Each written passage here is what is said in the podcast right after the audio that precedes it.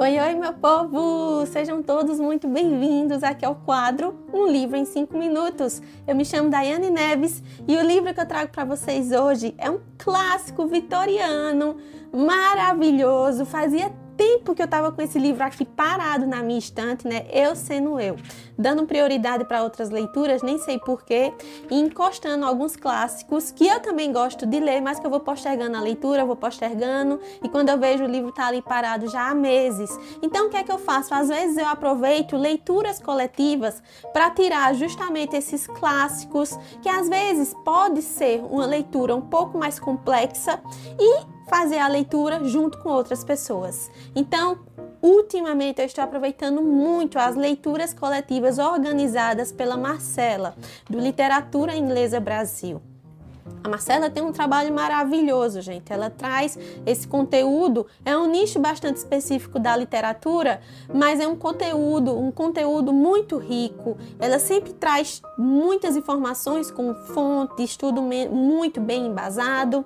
Marcela é doutora e ela tem cursos maravilhosos, cursos de extensão, que são especificamente dessa área da literatura, mas que são muito bons e que, aliás, vale muito a pena você conhecer. Eu indico muito que você faça, se você gosta né, dessa vertente, desse viés da literatura inglesa. Então, o curso, os cursos da Marcela são para você. O livro que eu li junto com a Marcela e um grupo enorme de pessoas foi Tess D'Urbervilles, de Thomas Hardy. Essa edição aqui é da editora Pedra Azul. E vamos deixar de delongas, vamos começar a resenha de hoje.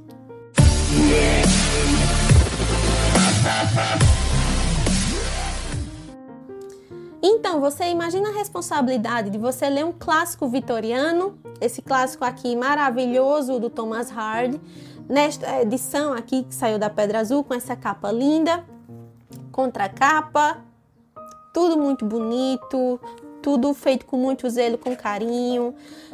Para quem já conhece, né, a, a diagramação da pedra azul é uma diagramação simples, mas eu gosto muito, né, as aberturas dos capítulos. Ó, é o tipo de diagramação que eu gosto e que eu aprecio particularmente, é um gosto pessoal meu. Então, a responsabilidade é grande quando você passa por uma leitura dessa, porque se trata-se de um clássico. Um livro que é canonizado na literatura inglesa, de um grande escritor vitoriano. E você ainda faz essa leitura vindo de um curso, né? Então a gente tem aí um estudo todo por trás, né? Eu passei pelo curso de introdução à era vitoriana, aonde a gente estuda esse romance, aonde a gente estuda esse autor. Então a responsabilidade de você trazer uma resenha crítica é ainda pior, porque a gente não pode chegar aqui e falar qualquer coisa. A gente tem que falar tudo muito certinho, tudo muito bem embasado, até porque é um conteúdo de qualidade que eu quero trazer aqui para vocês. E o fato de eu estar tá fazendo todos esses cursos, né, que muitas vezes eu não mostro, mas ali no offline eu estou fazendo, é justamente para trazer conteúdo de qualidade aqui para vocês e não falar simplesmente por falar. Ah, eu li o livro do Hard, é maravilhoso. Check. Não, meu objetivo não é esse. Então, vamos lá para a minha segunda experiência lendo um livro do Thomas Hardy. A minha primeira experiência com Hardy foi com Longe deste Insensato Mundo. Eu caí de paraquedas Gostei muito do livro do Hardy, gostei dessa narrativa do enredo, né? Longe deste sensato mundo, vai tirar você um pouco da sua zona de conforto. Ele trabalha ali com o Triângulo Amoroso, tem a Bathsheba Everdeen, tem o Gabriel Oaki, tem o Sargento Troy.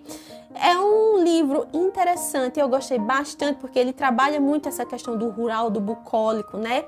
E caí agora na leitura de Tess. Quando eu cheguei em tese, eu já cheguei um pouquinho receosa, porque eu já tinha recebido alguns comentários que não seria uma leitura fácil, principalmente perto do final do livro. Então eu já imaginei que algo ruim poderia acontecer, só não sabia exatamente quem, com quem, como seria. Mas a gente, quando vai pegando esses comentários, a gente já entra na leitura com receio. Então eu já sabia que não seria uma leitura fácil em algum determinado momento. Mas fugi ao máximo de spoilers. Eu não queria tomar spoilers, né? Eu não gosto de tomar spoilers quando eu estou interessada numa leitura. E é isso, eu caí de paraquedas no livro da Tess, aproveitei a leitura coletiva, porque já era um livro que eu tinha aqui, então fiz, se não for agora, não vai ser depois, a hora é essa. O hard, cuja produção se assenta no final do século XIX e início do século XX, vai trazer aí algumas mudanças. A gente vê algumas mudanças durante esse período histórico, né? Principalmente a gente vai ver algumas mudanças na concepção literária, até porque nesse período específico da literatura, a gente vai vivenciar um declínio da literatura vitoriana. Então a gente vai ver o assentamento das produções do hard justamente nesse período específico. Tess of D'Urbervilles, ou só Tess, se ficar mais fácil para você, foi publicado pela primeira vez em 1891 e, como eu já disse para você anteriormente, ele faz parte do cânone da literatura vitoriana. Ele é um romance que vai trazer questionamentos sobre costumes, sobre sociedade, dúvidas existenciais, questionamentos religiosos, conflitos morais. Tudo isso vai estar presente na narrativa, no enredo muito perspicazmente trabalhados em alguns personagens. Tem personagens na história que você vai se identificar, tem personagens na história que você vai detestar, tem personagens na história que você vai olhar e vai dizer ninguém merece. E nós temos a Tess. Então, nós vamos começar a história conhecendo o John, John, é John, John Duberfield eu tenho uma dificuldade horrorosa com esses nomes, gente, então relevem, por favor. Então, nós vamos conhecer o John Duberfield. O John, ele é o pai da Tess. Ele tem dois filhos, tem a Tess e tem um filho mais novo, então isso faz da Tess a filha mais velha, tá? A Tess é uma jovem que está com 16 anos de idade e muito bonita, vistosa, que chama a atenção dos homens, né? As características físicas que o Hardy nos dá da Tess é que a Tess ela é uma jovem, tá ali na flor da idade, então ela é uma menina que chama a atenção. O John vai tomar conhecimento através de uma conversa na beira da estrada pela fala de um sacerdote que a família dele descende de uma família aristocrática que já está extinta, porque é uma família que vem né, da Idade Média, com origem feudal, tal, mas era uma família super importante, com muito dinheiro e que era muito importante ali naquela região, que era a família dos Duberfields e que o John tem essa descendência na linhagem. Porém, os Duberfields mesmo já está extinto, né, e tal. E o John meio que surta e faz, cara, nossa, então quer dizer que eu sou uma pessoa super importante e a minha família vem de uma origem aristocrática e nossa, então ele começa meio que viajar na maionese e para de pisar no chão, né? E ele fica meio que sem noção. O John com o conhecimento dessa informação em mãos, ele vai se embrenhar em uma empreitada, em uma grande missão, que é recuperar o prestígio do nome da família. No meio dessa maluquice que o John elabora junto com a esposa, porque a esposa também é farinha do mesmo saco, ah, ele coloca a Tess no meio dessa jogada, que não tem culpa de nada, que acha que os pais estão enlouquecendo, mas eles vão mandar a Tess para uma região chamada Trendrich. É assim que se fala, gente? Enfim. Por quê? Porque lá tem uma família que tem o sobrenome dos Dubervilles. E ele quer que a Tess vá para lá para dizer: nossa, nós também somos descendentes de Dubervilles, vamos ser amigos, vamos unir as nossas famílias, uhul! Enfim, é uma viagem. Então, pessoas, com o objetivo de reivindicar esse parentesco, a coitada da Tess vai chegar lá e ao chegar lá ela vai encontrar com o Alec. E é quando o Alec entra na narrativa. O Alec é um dos personagens que eu vou dizer. É uma pessoa gananciosa, é uma pessoa que vai ser a pedra no meio do caminho da vida da Tess durante o livro inteiro você é, enfim, é aquele personagem que a pessoa diz, cara, não vale nada. Esse é o Alec. E ao longo da narrativa, à medida que a gente vai avançando na história, a Tess vai ter esse encontro com o Alec. O Alec, por ser muito galanteador, ele é, né, ele é ali, as palavras, tudo muito bonito. Ó, oh, prima, minha prima querida, querida prima. Então ele começa ali, né, a conversar no pezinho do ouvido da Tess. A Tess percebe que alguma coisa não se encaixa, tem alguma coisa estranha, mas a Tess é uma moça muito jovem que não confia 100% nos seus instintos então, querendo ou não, a princípio ela se deixa levar, né, pela conversa bonita do Alec. Depois nós vamos conhecer o Angel. O Angel aí é um segundo personagem masculino que também vai fazer parte da vida da Tess. Ele é um personagem que ele vai antagonizar com o Alec, com o Alec de certa forma e que vai dar uma movimentada também na narrativa, vai dar uma movimentada na vida da Tess. Ele Tess Duberville, ele é um livro, gente, que ele não é um livro feliz. Nossa, grandes risadas, vamos viver aqui grandes momentos. Uhul! Não é. Tess, ele é um livro que ele vai te fazer ver através de um olhar imparcial, o mais imparcial que você possa ser, como é a questão da mulher em meio àquela sociedade na época, aquela sociedade vitoriana que tinha muitos princípios morais, que né, a sociedade julgava muito, principalmente as mulheres. E a tese ela vai se, vai se ver envolvida em uma trama onde todas as possibilidades possíveis vão levar a Tess para o pior.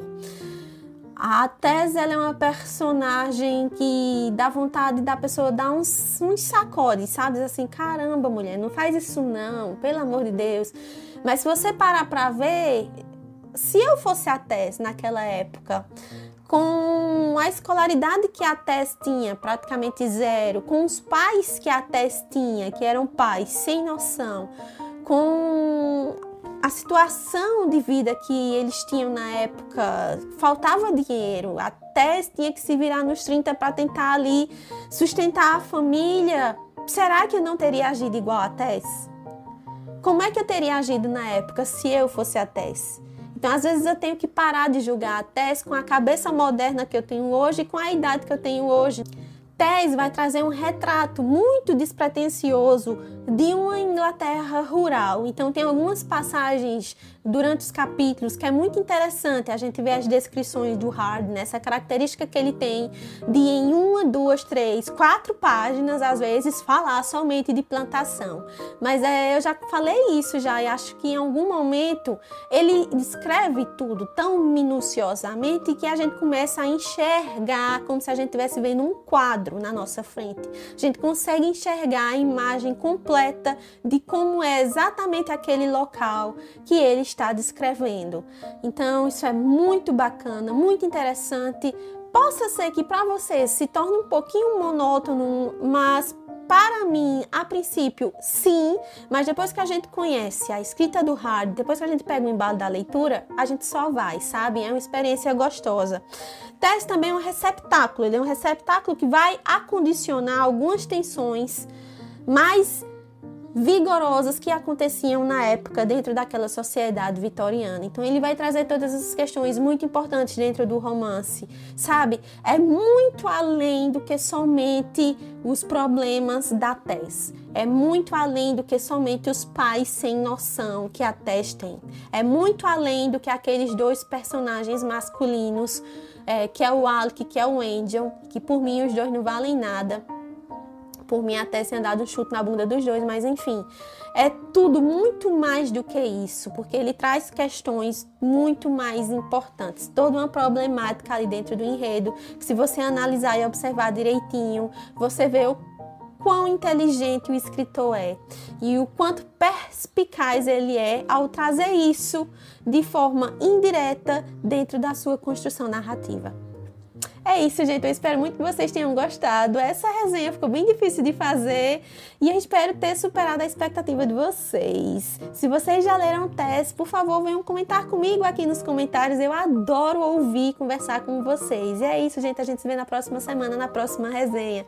Tchau e até lá!